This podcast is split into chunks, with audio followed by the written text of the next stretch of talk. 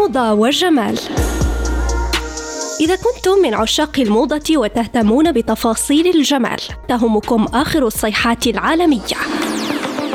الملابس، الأكسسوارات، الحقائب، قصات الشعر، الوصفات الطبيعية وحتى أنواع العطور حسب الفصول.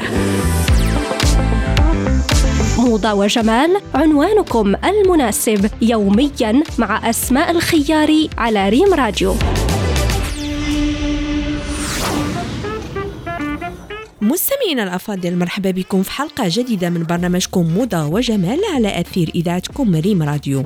تعد العطور بالنسبة للمرأة عموما أمر ضروري للتعبير عن شخصيتها وزيادة تأثيرها من حولها واكتمال الأناقة ديالها فهي كتضيف لها مزيد من الأنوثة والجمال والجاذبية لكن استعمال العطور عندها قواعد لابد من معرفتها من أهمها العطر اللي كيليق بك واللي غادي يجي مناسب مع البشرة ديالك وكذلك حسب الفصل لأن خبراء الموضة كيأكدوا أن الطقس عامل رئيسي في اختيار رائحة العطر اللي خاصك تستخدميه. فخلال فصل الشتاء هناك عدة خطوات لابد من اتباعها عند اختيار العطر لذلك غنقدم لك سيدتي طرق لاختيار العطر في فصل الشتاء. أول حاجة اللي خاصك ديريها هو أخذ عين الاعتبار باختيار العطر في فصل الشتاء وهو كيفية تفاعله مع البشرة. ففاش كترشي العطر على البشرة في أي فصل فإنه كيتفاعل معها وفقا لدرجة حرارة البشرة اللي كتتطور في اتجاهات مختلفة. بمعنى أن عبير العطر يختلف من بشرة لأخرى وفق درجة حرارة الجسم. ثانيا خلال خلال فصل الشتاء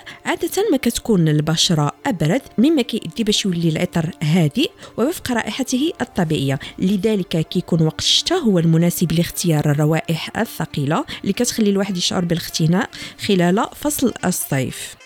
ثالث حاجة فاش تبغي ديري العطر ما تنسيش أنك ترشي على الملابس ديالك لأنها رائحة العطر ما كتفاعلش مع البشرة بشكل مباشر اللي كتبقى في الملابس ديالك. فالحل لهذا المشكل وهو رش كمية كبيرة من العطر أو اختيار أنواع قوية اللي كتختلط بالبشرة وكتناسب الجو البارد.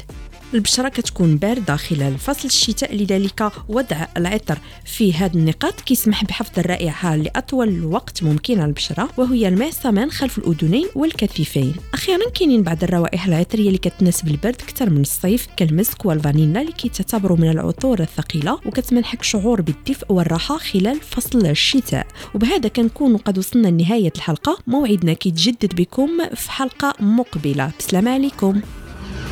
Thank you.